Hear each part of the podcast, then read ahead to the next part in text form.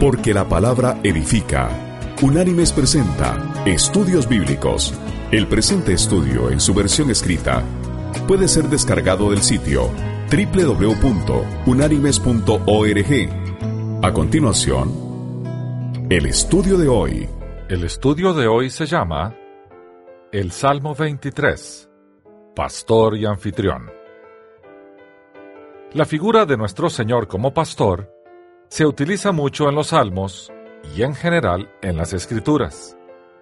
Llama mucho la atención que el Salmo 23 es precedido por el Salmo que Jesús repitió en la cruz, el 22, que a continuación vamos a leer. Y dice así el Salmo 22. Dios mío, Dios mío, ¿por qué me has desamparado? ¿Por qué estás tan lejos de mi salvación y de las palabras de mi clamor? Dios mío, clamo de día y no respondes, y de noche no hay para mí descanso. Pero tú eres santo, tú que habitas entre las alabanzas de Israel. En ti esperaron nuestros padres. Esperaron y tú los libraste. Clamaron a ti y fueron librados. Confiaron en ti y no fueron avergonzados. Pero yo soy gusano y no hombre, oprobio de los hombres y despreciado del pueblo.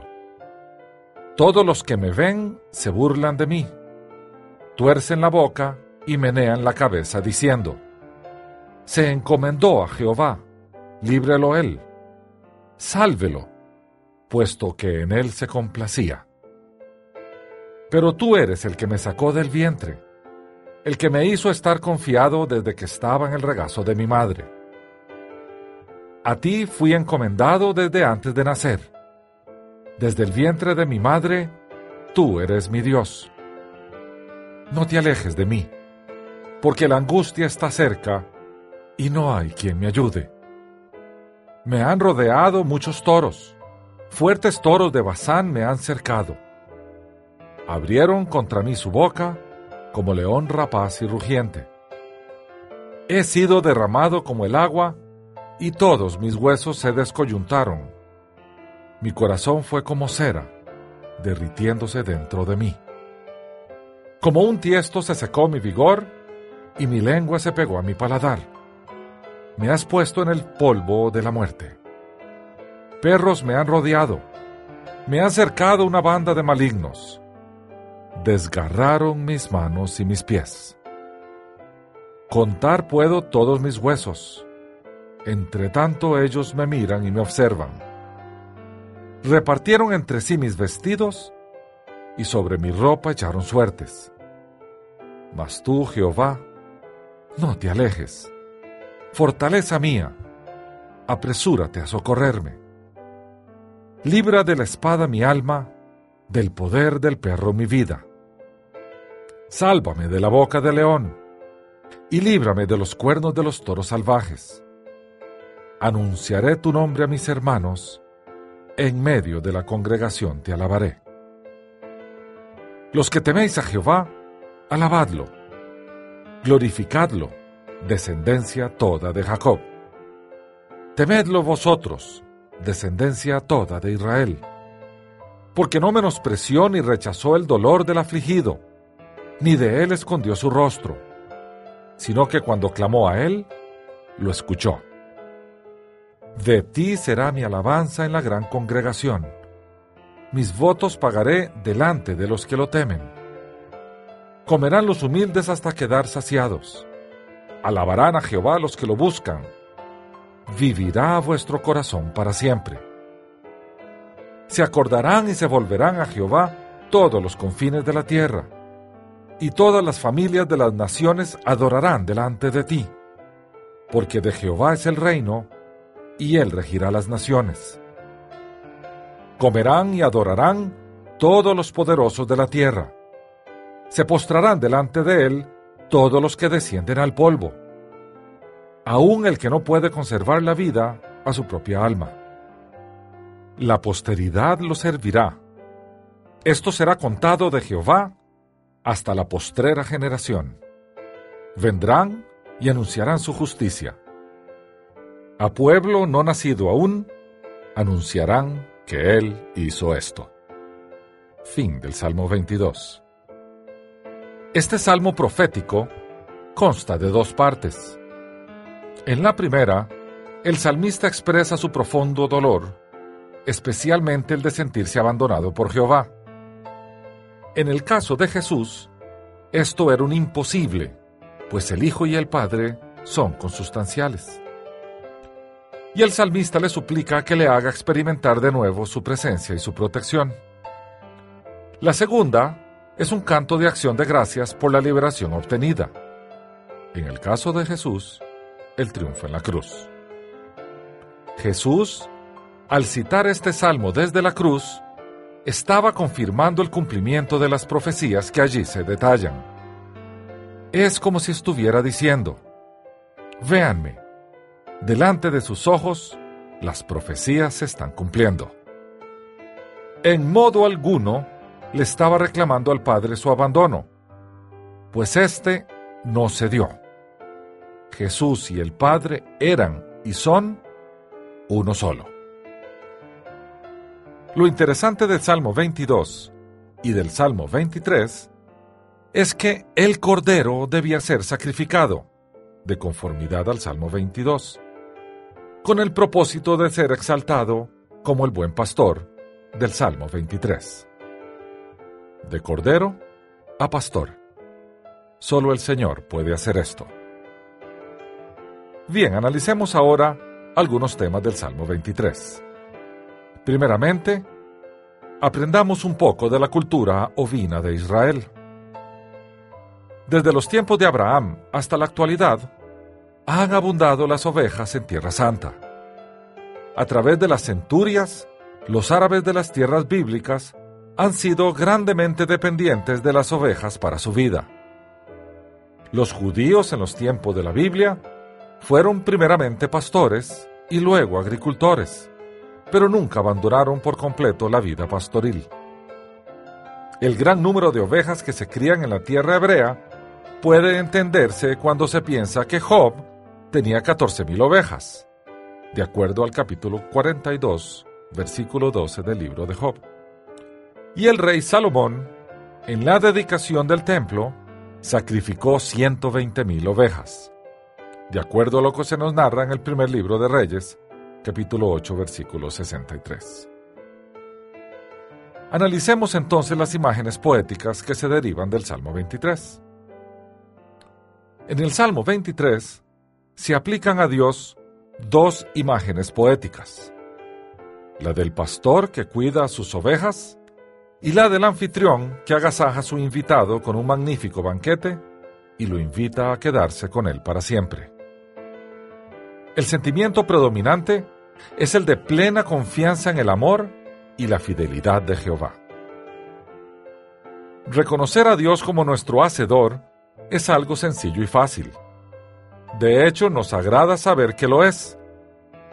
Pero cuando lo miramos como nuestro pastor, la mayoría lo hacemos de una forma metafórica, pues no conocemos las connotaciones que su posición como pastor conlleva ni tenemos idea de las similitudes que tenemos, en cuanto a nuestro carácter, con las ovejas. Ningún animal se parece tanto al hombre en su carácter como la oveja, ni ninguna función de nuestro Dios refleja tanto su inmenso amor como su posición de pastor. Como resultado de su pastoreo, Él será nuestro eterno anfitrión.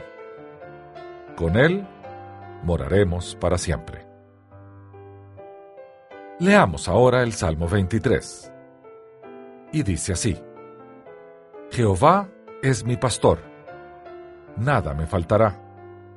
En lugares de delicados pastos me hará descansar, junto a aguas de reposo me pastoreará. Confortará mi alma, me guiará por sendas de justicia por amor de su nombre. Aunque ande en valle de sombra de muerte, no temeré mal alguno, porque tú estarás conmigo. Tu vara y tu callado me infundirán aliento. Aderezas mesa delante de mí en presencia de mis angustiadores. Unges mi cabeza con aceite. Mi copa está rebosando. Ciertamente, el bien y la misericordia me seguirán todos los días de mi vida, y en la casa de Jehová moraré por largos días. Fin del Salmo 23. Con el propósito de adentrarnos en el estudio del Salmo, analicemos algunas de las figuras. Primeramente, analicemos el pastor. El pastoreo siempre ha sido una de las principales labores en Palestina. En la Biblia, las funciones del pastoreo junto con sus implementos son constantemente usados para explicar y enfatizar las verdades espirituales. En este estudio vamos a mirar detenidamente la labor del pastor y a estudiar el carácter de la oveja, para luego, al igual que un día lo hizo David en el Salmo 23, proclamemos que el Señor es nuestro pastor, seguros conociendo ya el beneficio de tener un pastor como nuestro amado Jesús. La función de pastor es cuidar del rebaño, ya sea propio o ajeno, como en el caso del asalariado. La diferencia es que cuando el rebaño es ajeno, el pastor no se preocupa mucho por él, mientras que si es propio y ha comprado sus ovejas con sacrificio y lágrimas, él siente que ellas son parte de su ser y pasa la vida cuidándolas, pues sabe que ellas no pueden cuidarse solas. Las cuida de día y de noche, protegiéndolas de los animales salvajes y de los ladrones. Va delante de ellas y ellas esperan que él no las abandone. Ellas corren tras él cuando creen que él se va a ir y se asustan cuando aparece un extraño en vez de él. Él las llama de vez en cuando para que sepan que está ahí. Ellas lo escuchan y siguen pastando. Pero si alguien trata de imitar su voz, se asustan y se dispersan. El pastor siempre está con su rebaño, provee para él, lo protege y lo guía a los mejores pastos y a fuentes de agua pura. Toca la flauta y los corderitos a veces responden saltando alrededor del pastor. En la tarde conduce a las ovejas al redil, donde pasan la noche seguras. Cuando están en el campo, el redil es por lo regular una cueva grande u hondonada rodeada por una pared de piedras. A la entrada de la cueva o al lado de la entrada de la pared, el pastor tiene un lugar cubierto con ramas, una enramada o tabernáculo, donde él se ubica a cuidar el rebaño en la noche. Las ovejas requieren cuidado y protección constante porque no saben defenderse solas. Cuando el lobo aparece, ellas se dispersan y son presa fácil, a menos que el pastor las defienda. Un aspecto interesante es observar al pastor y su rebaño cruzar un riachuelo. El pastor lleva la delantera dentro del agua y a través del arroyo. Las ovejas predilectas que siempre se mantienen junto al pastor se arrojan violentamente al agua y pronto lo cruzan. Otras ovejas del rebaño entran al agua vacilando y con alarma. No estando cerca del guía, pueden errar el lugar del cruce y ser llevadas por el agua a alguna distancia, pero probablemente pueden llegar a la orilla. Los corderitos son empujados dentro del agua por los perros, y se oyen sus balidos lastimeros cuando son arrojados al agua. Algunos pueden cruzar, pero si alguno es llevado por la corriente, entonces el pastor brinca pronto dentro del agua y lo rescata, llevándolo en su seno a la orilla. Cuando ya todos han cruzado, los corderitos corretean felizmente y las ovejas se juntan en torno al pastor como si fueran a expresarle su gratitud. Nuestro pastor divino tiene una palabra de estímulo para todas sus ovejas que deben cruzar arroyos de aflicción. Así dijo Dios a través del profeta Isaías. En el capítulo 43, versículo 2 de su libro, que dice así, Cuando pases por las aguas, yo estaré contigo y si por los ríos, no te anegarán. Fin de la cita. Cuando sabemos de las relaciones íntimas que existen entre el pastor y sus ovejas, la figura del Señor como pastor de su pueblo adquiere un nuevo significado. Jesús dijo concerniente al pastor en sus días lo siguiente, y se registró en el Evangelio de Juan, capítulo 10, versículo 3, que dice, y a sus ovejas llama por su nombre. Fin de la cita. Actualmente el pastor oriental se deleita en poner nombre a algunas de sus ovejas. Y si su rebaño no es grande, a todas las ovejas les pondrá nombre. Las conoce por medio de ciertas características individuales. Las nombra así, pura blanca, o rayada, o la negra, u orejas grises, etc. Esto nos indica la tierna afección que el pastor tiene para cada una de sus ovejitas. Un buen pastor, por lo general, cuenta las ovejas diariamente por las tardes al entrar ellas al redil. Pero algunas veces el pastor no lo hace porque puede percibir la ausencia de cualquiera de sus ovejas. Cuando la oveja se pierde, él siente que falta algo del rebaño entero.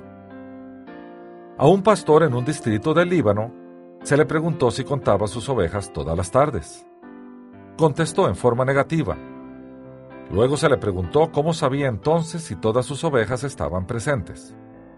Esta fue su respuesta. Jefe, si usted me pone un lienzo sobre los ojos y me trajera cualquier oveja y me permite tan solo poner mis manos en su cara, podría decir al momento si era mía o no. Cuando el señor H. R. P. Dixon visitó los desiertos árabes, presenció un evento que le reveló el conocimiento asombroso que tienen algunos pastores de sus ovejas. Una tarde, poco después que oscureció, un pastor árabe empezó a llamar una por una, por sus nombres, a las 51 ovejas madres, y pudo separar el cordero de cada una de ellas y ponerlo con su madre para que lo alimentase. El hacer esto en plena luz sería una hazaña para muchos pastores, pero éste lo hizo en completa oscuridad y en medio del ruido proveniente de las ovejas que llamaban a sus corderitos, y estos balando por sus madres. Ahora bien, ningún pastor oriental tuvo un conocimiento de sus ovejas más íntimo que el que tiene nuestro gran pastor, de aquellos que pertenecen a su pequeño rebaño. Así lo afirma en el Evangelio de Juan capítulo 10 versículo 14 que dice, Yo soy el buen pastor, y conozco mis ovejas, y las mías me conocen. Fin de la cita. Y en el Evangelio de Lucas, en el capítulo 12, versículo 32, el Señor nos dice, No temas, rebaño pequeño, porque vuestro Padre ha decidido daros el reino. Fin de la cita. La época de mayor regocijo es la del esquileo, o el corte de lana, en mayo y junio. El rebaño ha aumentado por los corderos que nacieron en el invierno. Hay abundante leche, mantequilla y queso. De pasto y el calor del verano hace la vida al aire libre deliciosa de día y de noche. Es tiempo de fiesta para los pastores de la villa. Analicemos ahora al pastor asalariado. Es conocido por su infidelidad y poco compromiso con el rebaño. El salario de un pastor no es mucho. Entonces toma cualquier oportunidad para vender corderos u ovejas a los viajeros, o para enviarlas al mercado con sus familiares, y al final de la estación las cuenta como robadas por beduinos, devoradas por los lobos, o que se cayeron por un precipicio.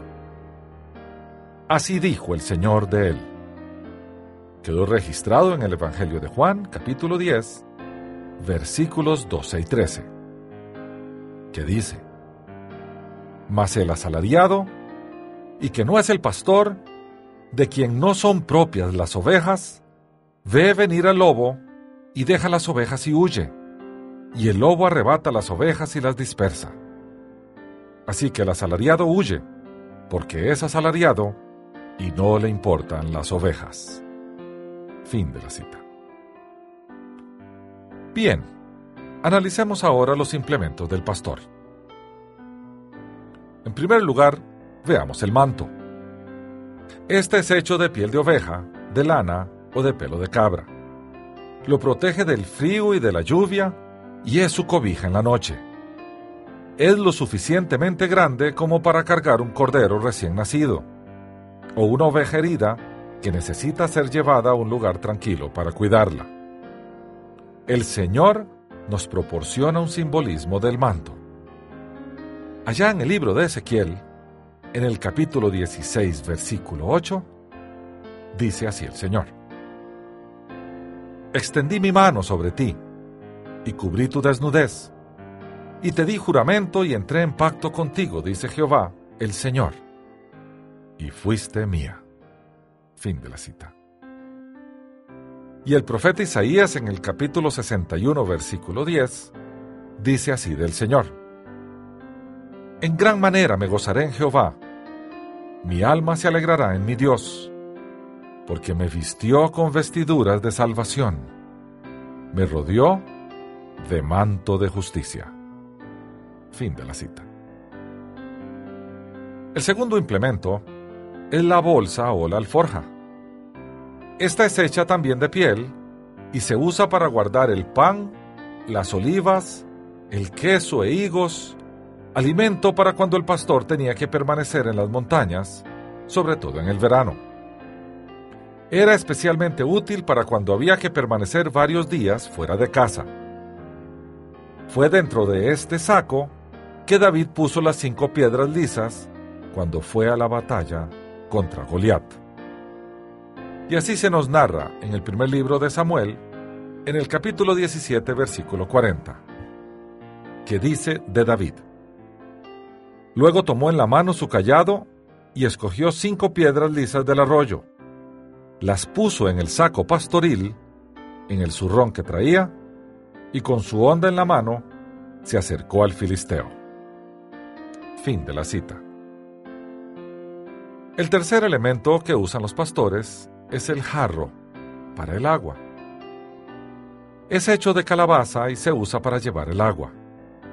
Cuando se llega a las aguas mansas o se parte de casa, hay que llevar agua para el camino. El jarro era importante para el pastor, pues sin el agua en los riscos o montañas, no podía sobrevivir.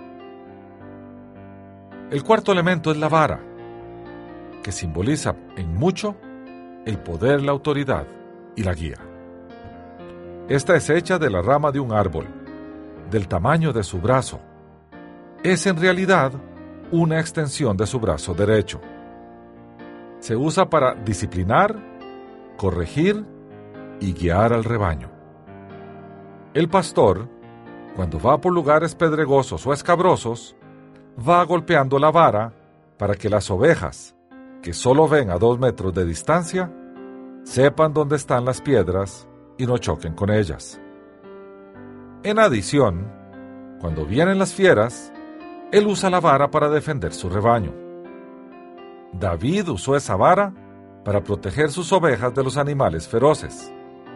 Y así se nos narró en el primer libro de Samuel, capítulo 17, versículos del 34 al 36, que dice, David respondió a Saúl, Tu siervo era pastor de las ovejas de su padre. Cuando venía un león o un oso, y se llevaba algún cordero de la manada, salía yo tras él, lo hería y se lo arrancaba de la boca.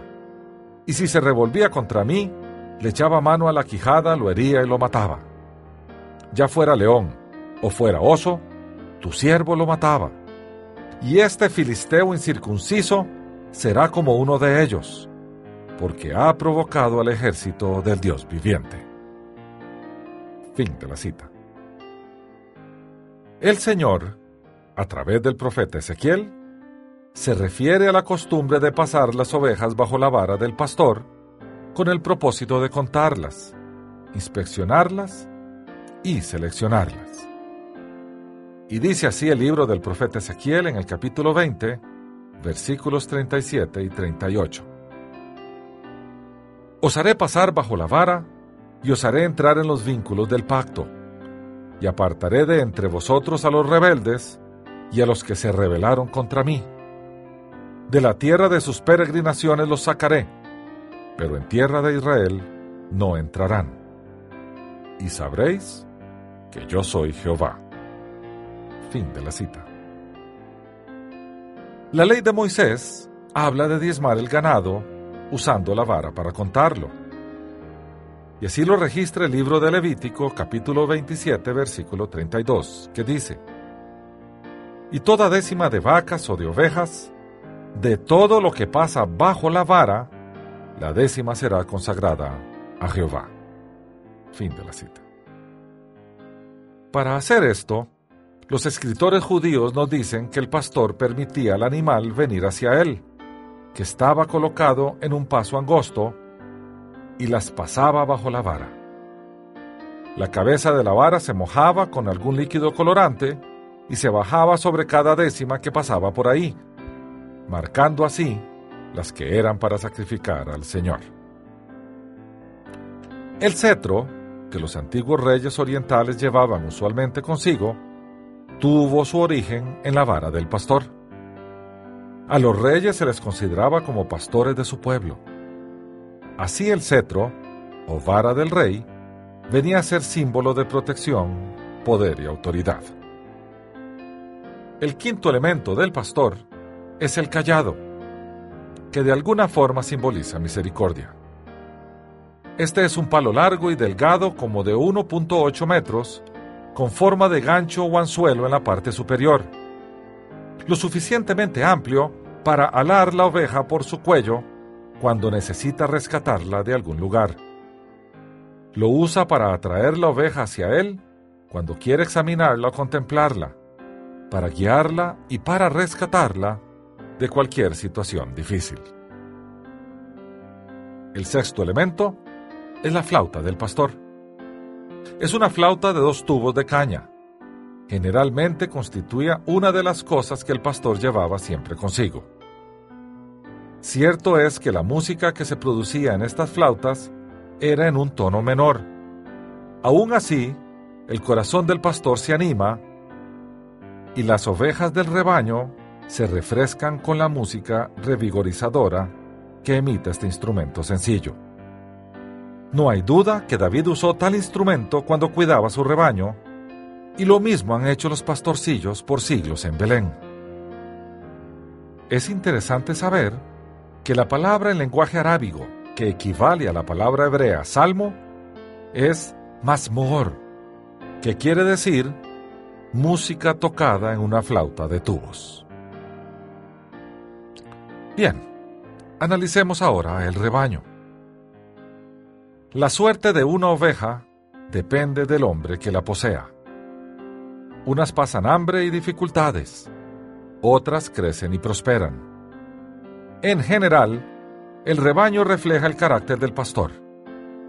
Cuando el pastor es el dueño del rebaño, da su vida por él y las ovejas se sienten seguras, crecen sanamente y viven tranquilas. La oveja es marcada en una oreja con el distintivo de su dueño. Cada pastor tiene su propia marca. Veamos ahora las ovejas. Las características de las ovejas se asemejan mucho a la de los seres humanos en cuanto a su conducta. Las ovejas son tímidas, tercas, inquietas, inconformes, indefensas, asustadizas, tienen malos hábitos, su único recurso ante el peligro es correr.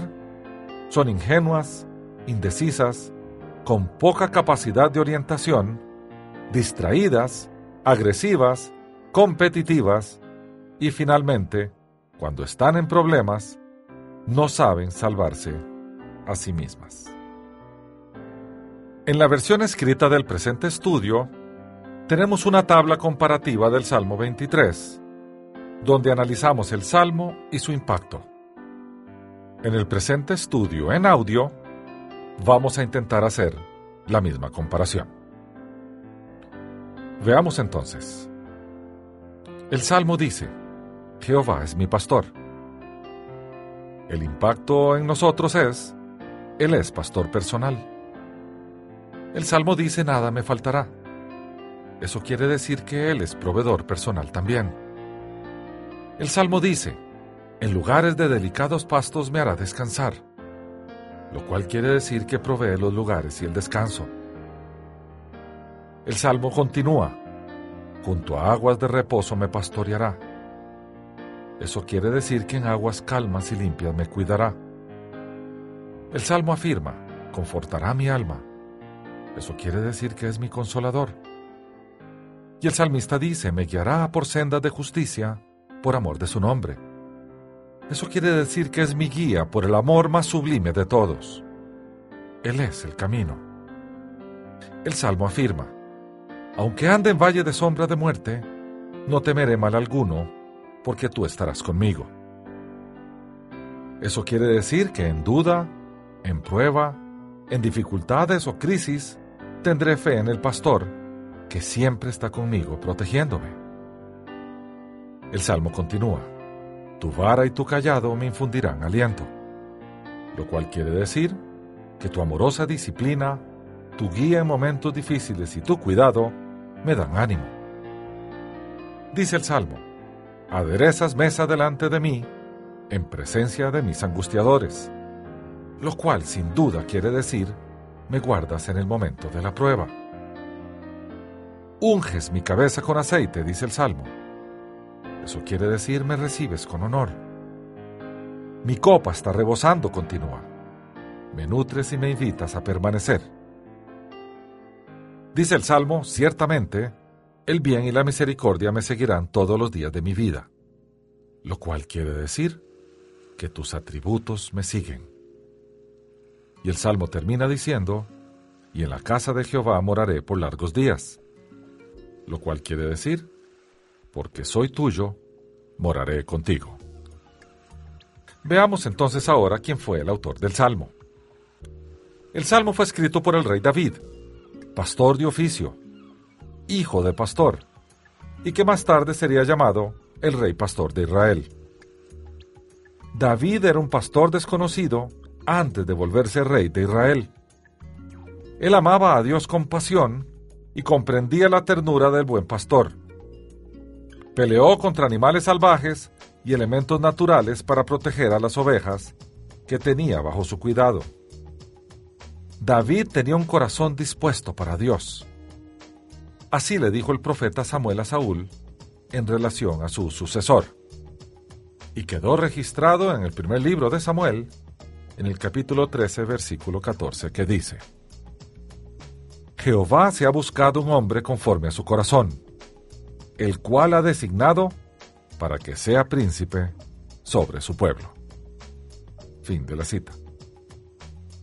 David escribió este salmo refiriéndose a Jehová como quien tenía una íntima relación y como pastor que era, no encontró una mejor manera de expresar los cuidados de su Creador hacia él que llamándolo pastor.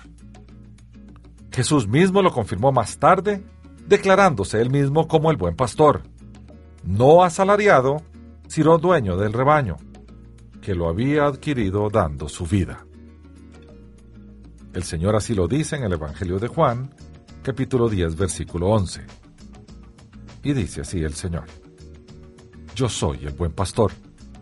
El buen pastor su vida da por las ovejas. Fin de la cita. Analicemos la analogía de Dios como pastor. Hay muchas bellas metáforas en la Biblia, tanto en el Antiguo como el Nuevo Testamento, que hablan de Dios como un pastor podemos encontrar una tierna imagen de Dios en el libro del profeta Ezequiel. Allá en ese libro, en el capítulo 34, desde el versículo 11 hasta el versículo 31, el Señor nos pinta un maravilloso cuadro, una preciosa imagen de Él como pastor. Y pasamos a leer. Y dice así porque así ha dicho Jehová el Señor. Yo, yo mismo, iré a buscar a mis ovejas y las reconoceré. Como reconoce su rebaño el pastor el día que está en medio de sus ovejas esparcidas, así reconoceré yo a mis ovejas y las libraré de todos los lugares en que fueran esparcidas el día del nublado y de la oscuridad. Yo las sacaré de los pueblos y las juntaré de los países. Las traeré a su propio país y las apacentaré en los montes de Israel, por las riberas y en todos los lugares habitados del país. En buenos pastos las apacentaré, y en los altos montes de Israel estará su pastizal. Allí dormirán en buen redil, y con pastos suculentos serán apacentadas sobre los montes de Israel. Yo apacentaré mis ovejas, y les daré aprisco, dice Jehová el Señor. Yo buscaré a la perdida, y haré volver al redil a la descarriada. Vendaré a la perniquebrada, y fortaleceré a la débil. Pero a la engordada y a la fuerte destruiré, las apacentaré con justicia. En cuanto a vosotras, ovejas mías, así ha dicho Jehová el Señor. Yo juzgo entre oveja y oveja, entre carneros y machos cabríos. No os basta con comer los buenos pastos, sino que también pisoteáis lo que de vuestros pastos queda, y cuando bebéis las aguas claras, enturbiáis el resto con vuestros pies.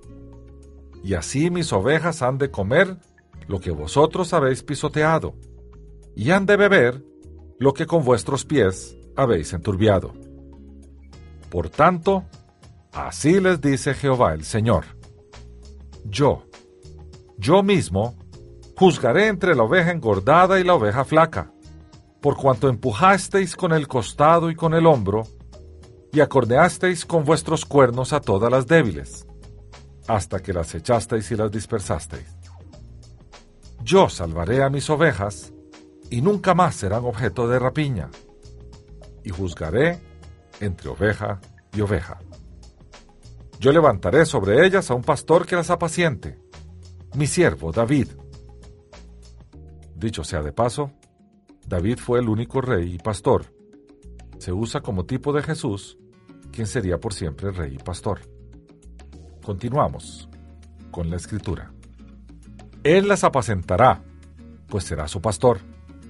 Yo Jehová seré el Dios de ellos y mi siervo David, en medio de ellos, será su gobernante. Yo Jehová he hablado. Estableceré con ellos un pacto de paz, y quitaré de la tierra las fieras. Habitarán en el desierto con seguridad, y dormirán en los bosques. Y daré bendición a ellos y a los alrededores de mi collado y haré descender la lluvia en su tiempo. Lluvias de bendición serán. El árbol del campo dará su fruto, y la tierra dará su fruto. Estarán en su tierra con seguridad, y sabrán que yo soy Jehová, cuando rompa las coyundas de su yugo, y los libre de la mano de los que se sirven de ellos. No serán más por presa de las naciones, ni las fieras del país las devorarán sino que habitarán con seguridad y no habrá quien las espante. Prepararé para ellos un plantío de renombre, y nunca más serán consumidas por el hambre en el país, ni nunca más serán afrentados por las naciones. Y sabrán que yo, Jehová su Dios, estoy con ellos, y que ellos son mi pueblo, la casa de Israel, dice Jehová el Señor. Y vosotras, ovejas mías, ovejas de mi pasto, hombres sois, y yo vuestro Dios, dice Jehová, el Señor. Acabamos de analizar la analogía de Dios como pastor. Analicemos ahora la analogía de Jesús como el pastor. El pastor de Salmo 23 es fácilmente identificable. Si le preguntáramos a Jesús el día de hoy, ¿Quién es el pastor del Salmo?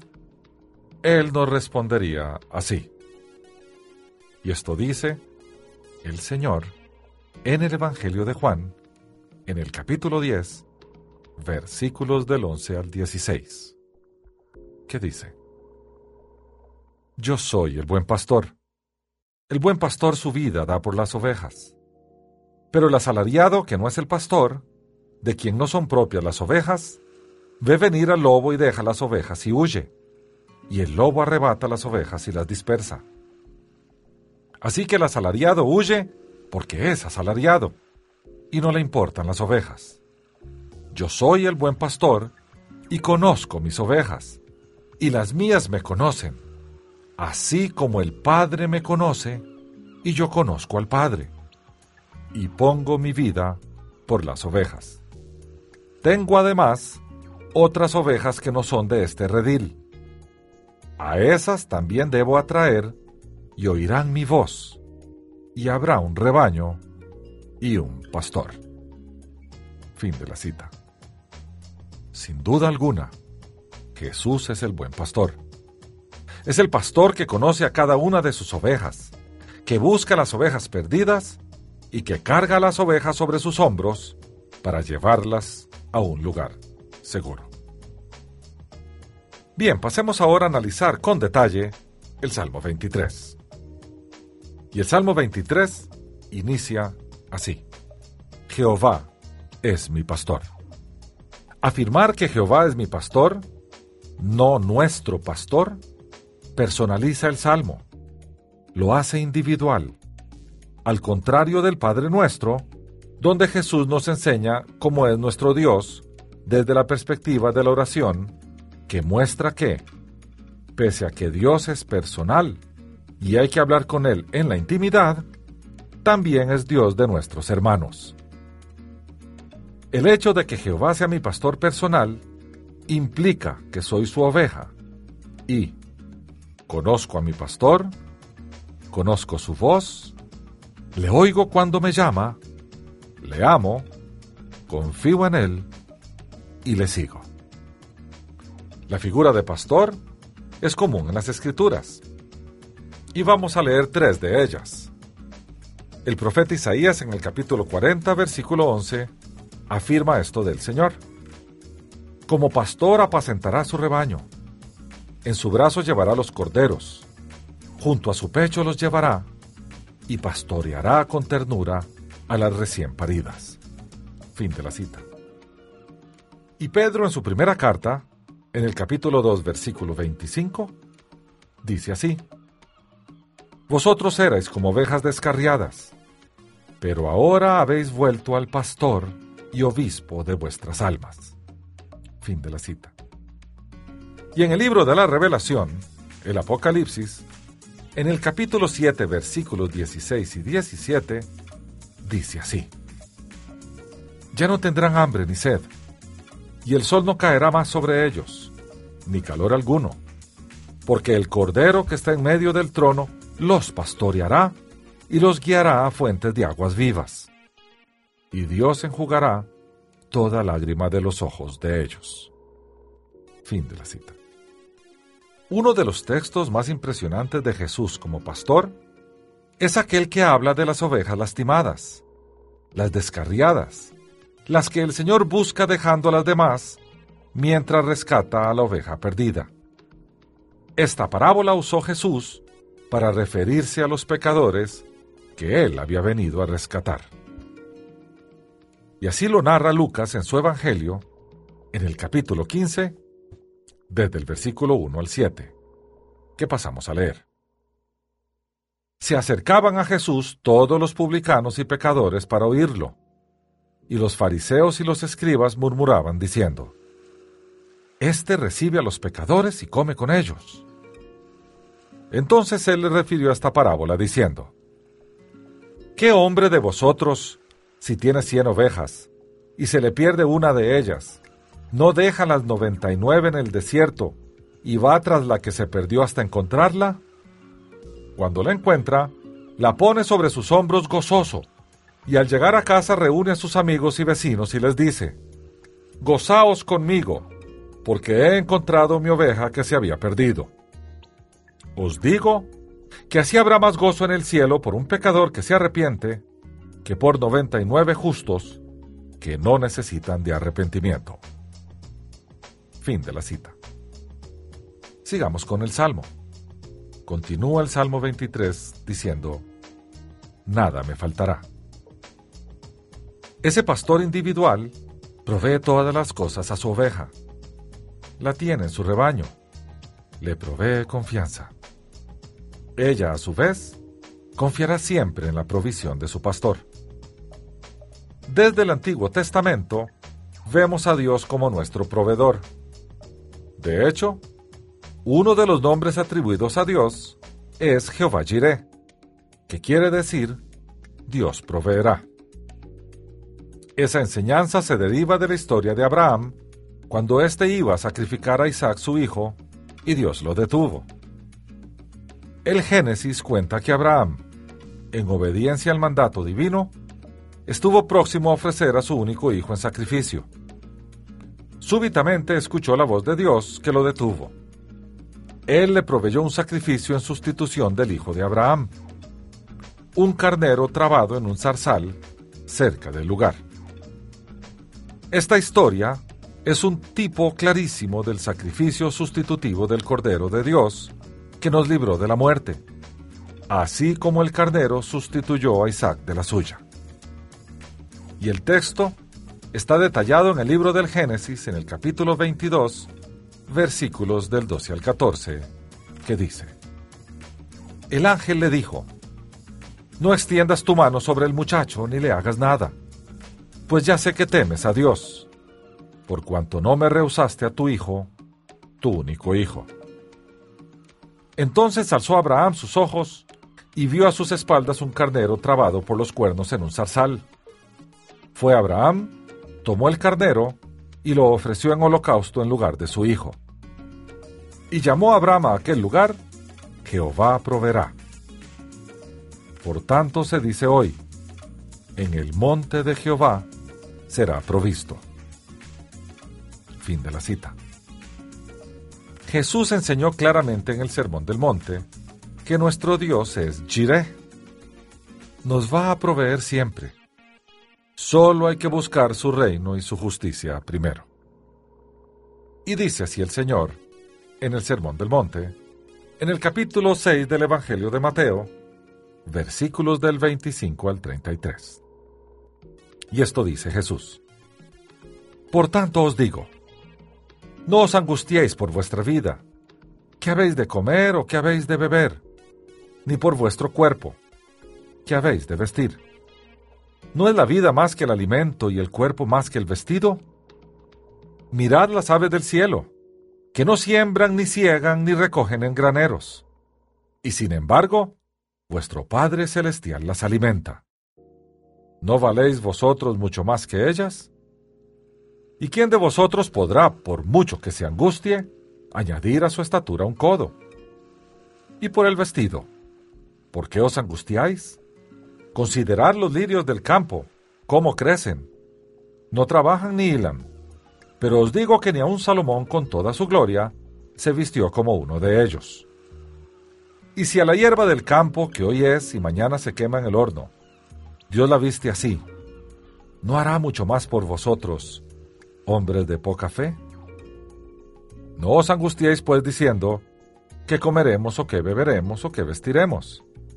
porque los gentiles se angustian por todas estas cosas. Pero vuestro Padre Celestial sabe que tenéis necesidades de todas ellas. Buscad primero el reino de Dios y su justicia, y todas estas cosas os serán añadidas. Fin de la cita. Y Pablo añadió, en la carta enviada a los cristianos en Filipos, en el capítulo 4, versículo 19, lo siguiente. Mi Dios, pues, suplirá todo lo que os falta conforme a sus riquezas en gloria en Cristo Jesús. Fin de la cita. Bien, continuamos con el Salmo. Y dice, En lugares de delicados pastos me hará descansar. En Tierra Santa, crecían plantas venenosas que eran fatales para la oveja que comiera de ellas. También había plantas cuyas agudas espinas podían penetrar en las tiernas narices de las ovejas y causarles horribles punzadas. En cada primavera, el pastor tomaba su asadón y arrancaba a estos enemigos de las ovejas, los amontonaba y los quemaba.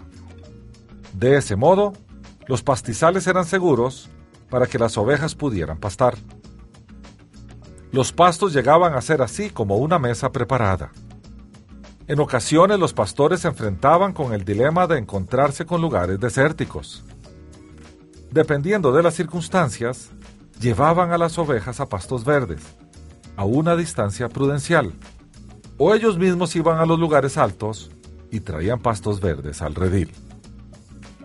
También se dice que había pastizales que tenían mucha piedra pequeña entre los pastos, piedra estorbosa que evita recostarse con comodidad. Las ovejas son tan tercas y perezosas que se acuestan sobre los pastos con piedrecillas y no se levantan. Por lo tanto, no descansan, se duelen. El pastor busca para sus rebaños delicados pastos sin piedrecillas. En todo caso, si una oveja se acuesta sobre piedrecillas, el pastor la levanta y la cambia de lugar. Luego prepara y limpia ese pasto para otra oveja. Y seguimos en el Salmo 23 que dice, Junto a aguas de reposo me pastoreará. Las aguas de reposo son lo opuesto a las aguas turbias. Beber de aguas turbias implica beber de agua impura, pues está sucia. Las aguas de reposo son limpias porque lo turbio, gracias a la quietud, ha bajado al fondo del riachuelo o laguna. El buen pastor no permite que sus ovejas beban de aguas turbias, pues pueden enfermar y hasta morir. Las aguas de reposo, que son limpias, pueden ser enturbiadas debido a que otros animales u ovejas descuidadas las han enturbiado con su paso. La oveja obediente toma agua sin meter las patitas para no enturbiarlas. Las ovejas desobedientes no les importan las que vienen detrás y enturbian las aguas con sus patas. Eso dijo el Señor. Regresemos al pasaje del profeta Ezequiel. En el capítulo 34, versículo 18, allí el Señor dice, No os basta con comer los buenos pastos, sino que también pisoteáis lo que de vuestros pastos queda, y cuando bebéis las aguas claras, enturbiáis el resto con vuestros pies. Fin de la cita. Cuando los pastores seleccionan los pastos para su ganado, se cuidan de que el agua esté accesible. A menudo los pastores llevan a sus rebaños a descansar cerca de un arroyo de aguas corrientes. Pero las ovejas se asustan al tomar agua que se mueve a prisa o que esté agitada.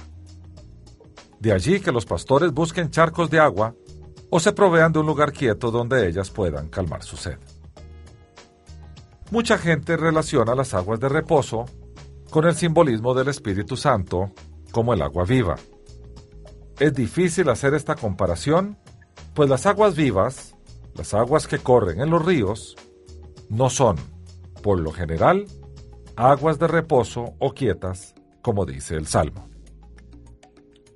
En un mundo donde la inquietud y el miedo al desastre nos amenaza, y donde la calamidad puede alcanzarnos tan fácilmente como un huracán en tiempo de furia, tenemos un lugar donde ir a refugiarnos, a alcanzar el reposo seguro, sus aguas de reposo.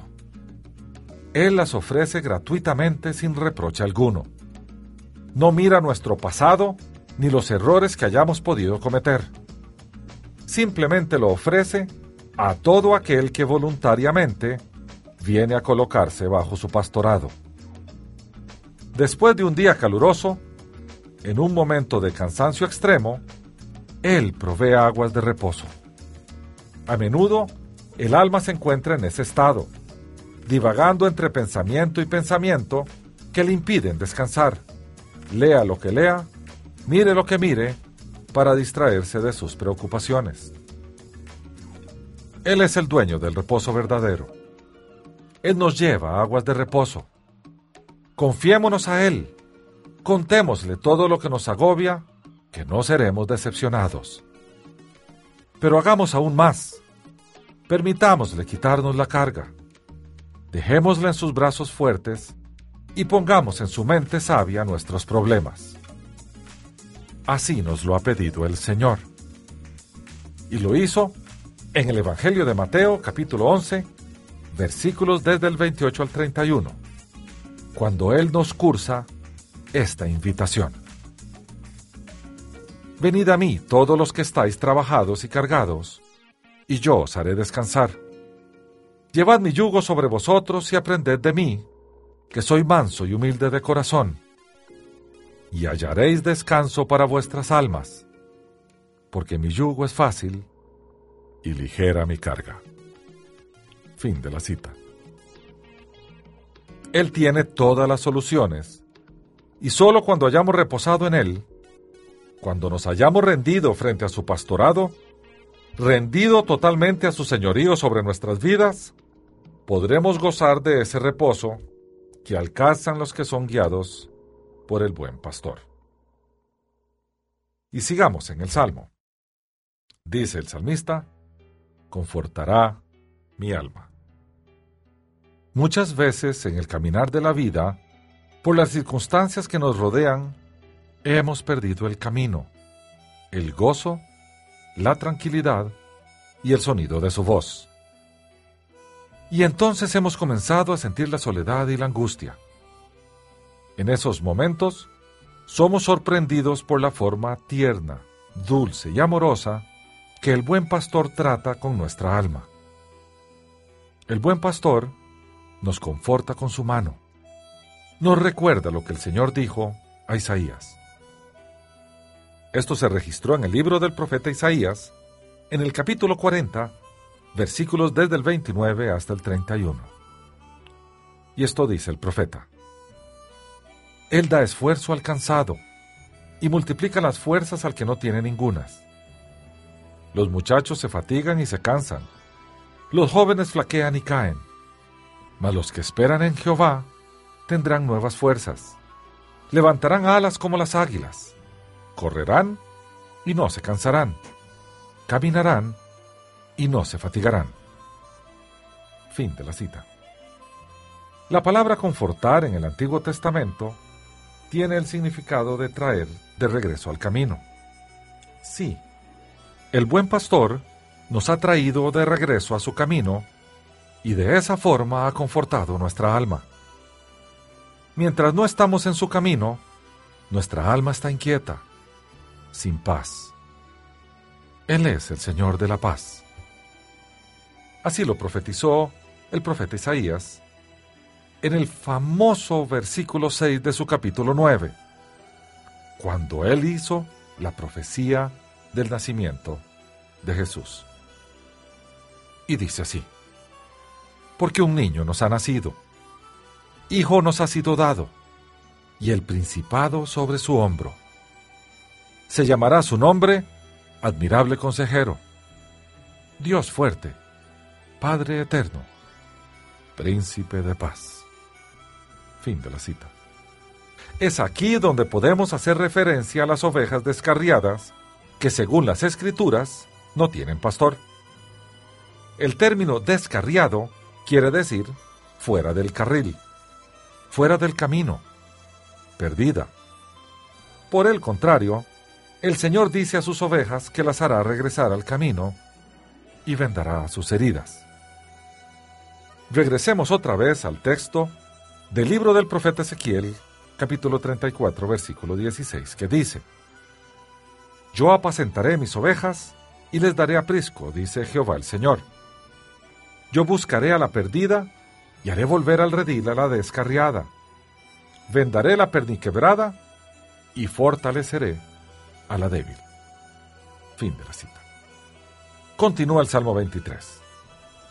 Me guiará por sendas de justicia por amor de su nombre. El pastor del Medio Oriente nunca guía sus ovejas como lo hacen los pastores occidentales. Siempre las guía, a menudo, yendo delante de ellas. Y así dijo el Señor en el Evangelio de Juan capítulo 10, versículo 4. Y cuando ha sacado fuera las ovejas, va delante de ellas. Fin de la cita. Esto no quiere decir que el pastor vaya siempre delante de ellas aun cuando usualmente toma esta posición cuando viajan, por lo general camina a su lado y algunas veces va siguiéndolas, especialmente si el rebaño camina hacia el redil por la tarde. Desde la parte de atrás, él puede reunir a las extraviadas, protegerlas de algún ataque por audacia de los animales feroces. Si el rebaño es grande, el pastor irá adelante y un ayudante irá a la retaguardia. Isaías habla del Señor omnipotente en una doble relación con su pueblo. Y así lo narra en el capítulo 52, versículo 12, que dice, ¿Por qué no saldréis apresurados, ni iréis huyendo? Porque Jehová irá delante de vosotros, y vuestra retaguardia será el Dios de Israel. Fin de la cita. La destreza del pastor y sus relaciones personales hacia las ovejas se deja ver claramente cuando las guía por senderos estrechos. Los campos de trigo muy raramente están cercados en Palestina. Algunas veces solo un sendero estrecho separa los pastos de los campos.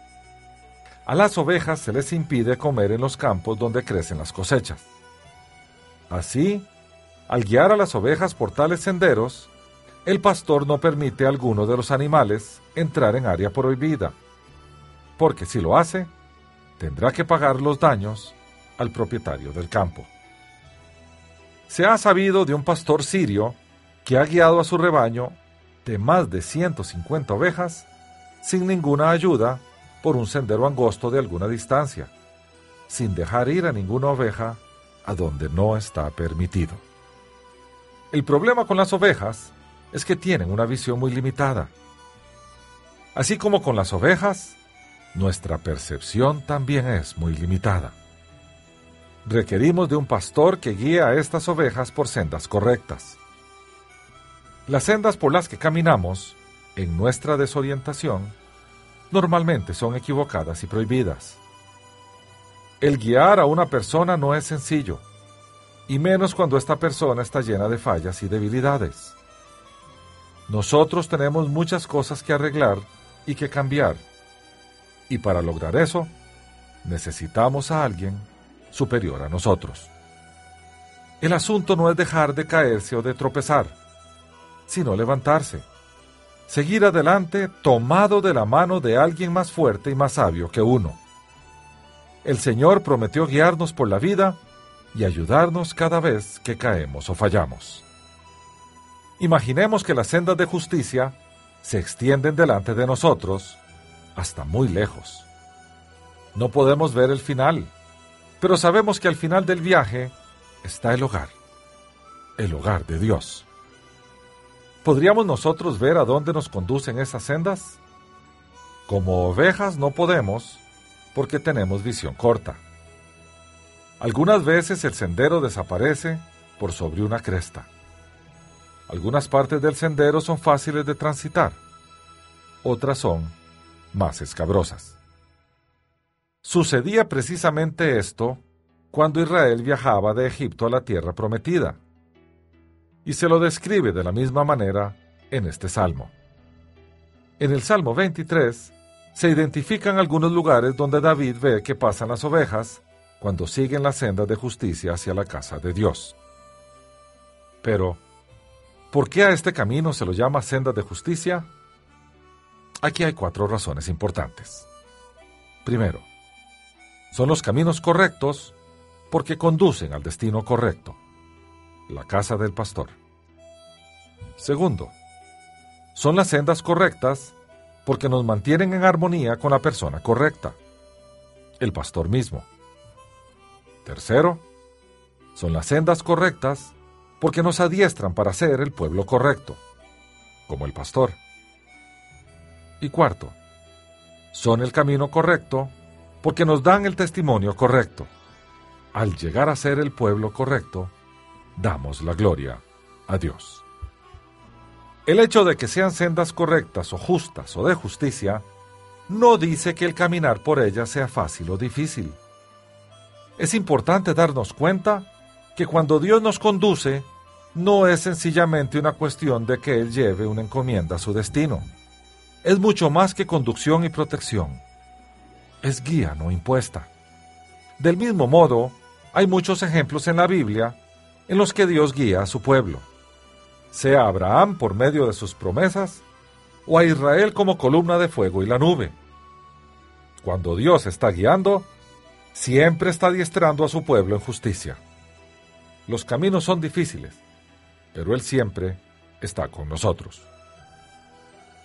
Las sendas de justicia podríamos afirmar que significan que tendremos una conducta recta, según la instrucción divina. Recordemos lo que dice el cuarto proverbio. Está ya en el libro de los proverbios. En el capítulo 4 vamos a leer desde el versículo 11 y el 12 y vamos a leer también el versículo 18. Y dice así. Por el camino de la sabiduría te he encaminado, por veredas derechas te he hecho andar.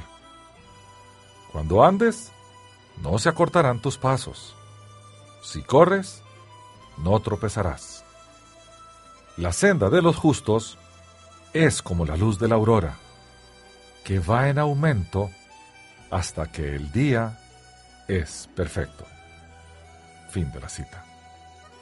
Cuando Él dice por amor de su nombre, es que Él asume un compromiso con Él mismo, de que nos guiará. El confiar que Él estará al lado nuestro es garantía suficiente que tendremos una vida de éxito, aunque fallemos y nos equivoquemos. Y continúa el Salmo 23. Aunque ande en valle de sombra de muerte, no temeré mal alguno, porque tú estarás conmigo. Desde esta parte, y las tres que le siguen, la oveja se dirige directamente al pastor. Dejó de hablar de él, ahora habla con él. La cosa se ha puesto más seria, y hay que asegurarse más que en ninguna otra ocasión de que verdaderamente el pastor está presente en nuestro entorno. El camino por recorrer de aquí en adelante es más áspero, más irregular, más escabroso. Hay peligro de muerte. Necesitamos acercarnos a nuestro pastor más que nunca. La palabra de Dios nos enseña a confiar en Él. Podemos salir de un ambiente de amenaza y peligro solamente por la gracia y misericordia de nuestro Señor Jesucristo. El salmista David, que vivió momentos de grandes persecuciones por parte del rey Saúl, es un ejemplo de cómo debemos comportarnos en un momento peligroso y angustioso. En el presente tiempo libertino y lúgubre en que vivimos, estamos expuestos a las embestidas del enemigo, pero contamos con la firme promesa dada por Dios de que, aunque ande en valle de sombra de muerte, no temeré mal alguno, porque tú, Jehová, estarás conmigo. La sombra es un reflejo de la realidad proyectada. Sombra de muerte es más una amenaza del entorno que una realidad. Recordemos que el que está en Cristo nunca muere. Ha pasado de muerte a vida. Como dice el salmista en el Salmo 40, versículo 4. Bienaventurado el hombre que puso en Jehová su confianza. Continuemos. Dice el Salmo, tu vara y tu callado me infundirán aliento. La vara es el arma, a manera de bastón, de lo que se vale el pastor para defenderse a sí mismo y defender a sus ovejas. También la usa para dirigir al rebaño y disciplinar a cualquiera que intente desviarse. Adicionalmente, el pastor la usa para golpear los obstáculos del camino y que las ovejas escuchen y posicionen estos obstáculos. Debemos recordar que las ovejas no ven más allá de dos o tres metros, pero sí oyen muy bien. La vara también es símbolo de autoridad y poder puesto en manos del buen pastor. Manteniendo el control de su rebaño de esta manera, ofrece a las ovejas seguridad y aliento. Si eres parte del redil del buen pastor, no dudes que podría ser parte de la disciplina que él aplica a sus hijos que ama. La disciplina es parte fundamental del amor del Padre hacia sus hijos. El autor del libro de los Hebreos, en el capítulo 12, versículos 5 y 6, anota lo siguiente. Hijo mío, no menosprecies la disciplina del Señor, ni desmayes cuando eres reprendido por Él, porque el Señor, al que ama, disciplina, y azota a todo el que recibe por hijo. Fin de la cita. Veamos ahora el callado.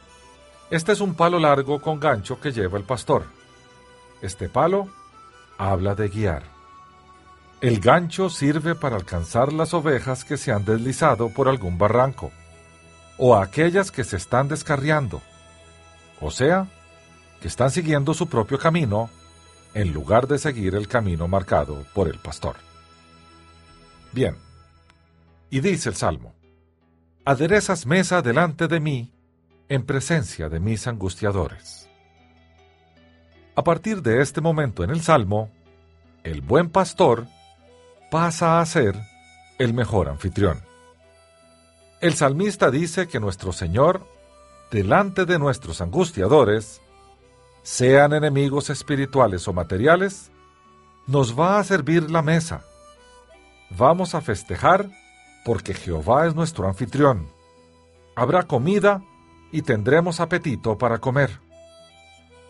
A David no le estaba pasando eso.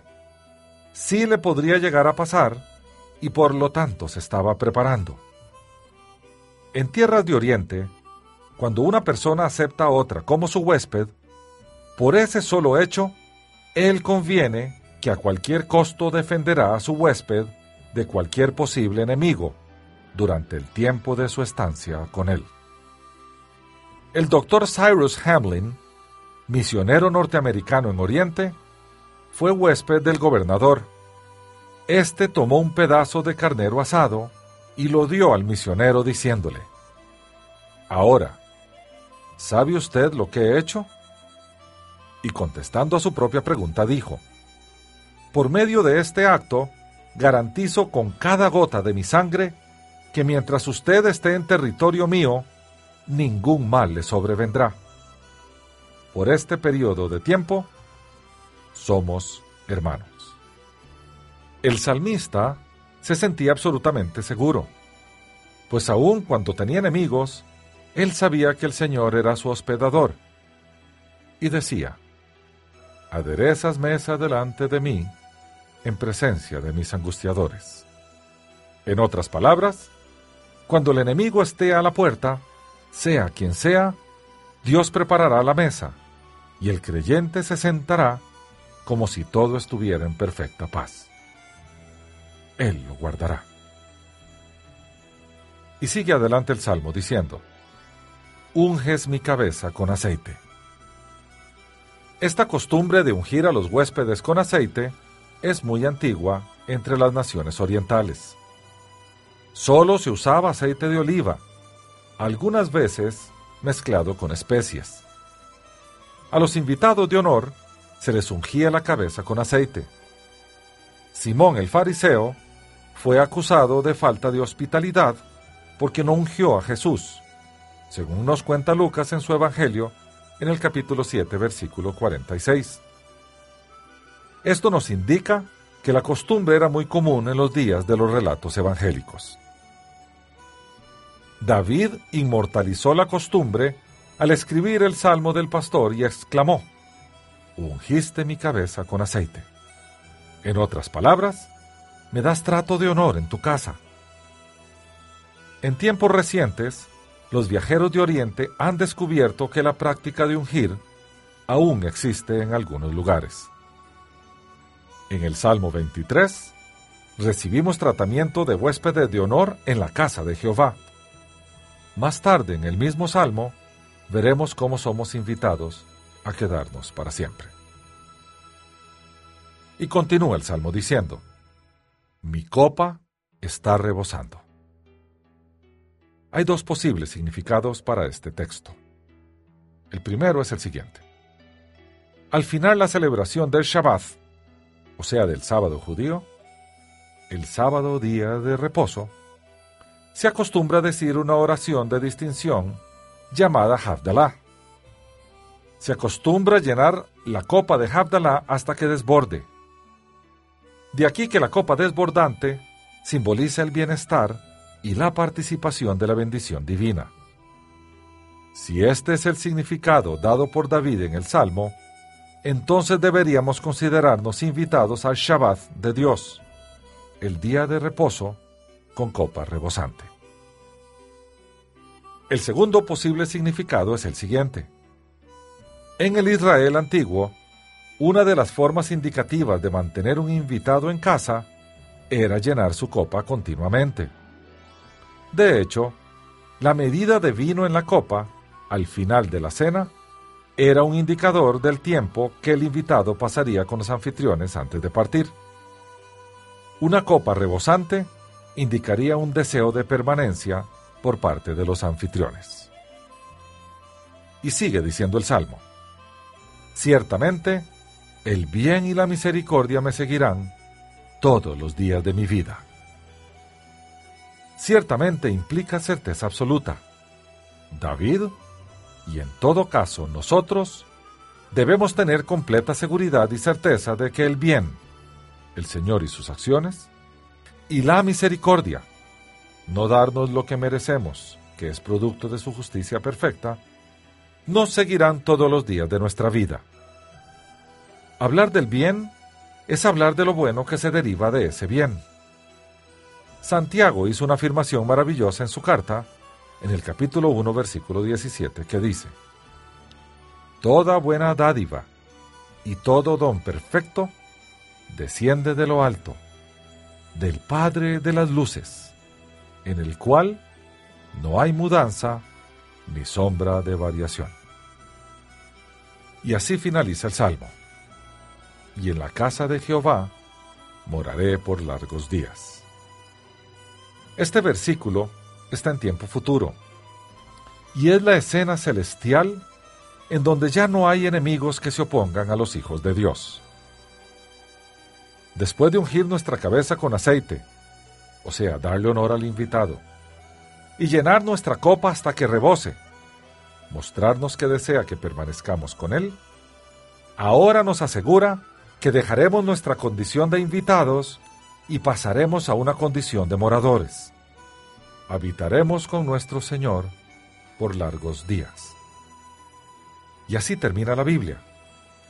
En el libro del Apocalipsis, en el último capítulo del Apocalipsis, que es el último capítulo de la Biblia, el número 22, en los versículos del 3 al 5, el Señor dice, y no habrá más maldición.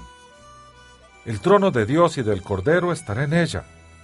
Sus siervos lo servirán, verán su rostro y su nombre estará en sus frentes. Allí no habrá más noche, y no tienen necesidad de luz de lámpara, ni de luz del sol porque Dios el Señor los iluminará y reinarán por los siglos de los siglos. Fin de la cita. En conclusión, simplemente decir que Jesús es nuestro pastor no significa nada si nosotros no le hemos entregado el control de nuestra vida, si no somos sus ovejas. Si en verdad Él es nuestro pastor, es Jesús quien nos guía nos fortalece y nos sustenta.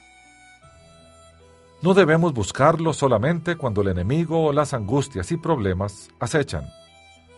No podemos vivir nuestra vida sin la guía y el cuidado del buen pastor. Debemos vivir permanentemente con Él. Debemos vivir en Él. La pregunta que procede es, ¿le pertenecemos a Jesús o no le pertenecemos? ¿Somos de su rebaño o no lo somos? Solo aquellos que viven bajo la guía del buen pastor saben que nada les falta. Hablamos de cosas materiales y espirituales, de la paz, del amor, de la fe que el buen pastor da a sus ovejas con solo su presencia. Él se deleita en su rebaño y no hay mayor satisfacción para un pastor que proveer para su rebaño todo lo necesario. Él más que nadie quiere ver a sus ovejas crecer saludables y seguras. Él nos invita a su casa, sirve la mesa aún en tiempos difíciles y nos protege como buen anfitrión. Nos da una copa rebosante y nos invita a permanecer bajo su tutela. Sus atributos de bondad y misericordia nos seguirán y pasaremos de ser sus invitados de honor a ser moradores permanentes con Él. Él es Jesús, nuestro pastor y nuestro anfitrión. Nosotros somos sus ovejas, sus invitados y finalmente su familia. Alabado sea el Señor por siempre. Hasta aquí el estudio de hoy. Las citas de las Escrituras son tomadas de la Biblia Reina Valera, revisión 1995. Unánimes presentó Estudios Bíblicos, porque lámpara a mis pies es tu palabra y lumbrera en mi camino. Que Dios te bendiga.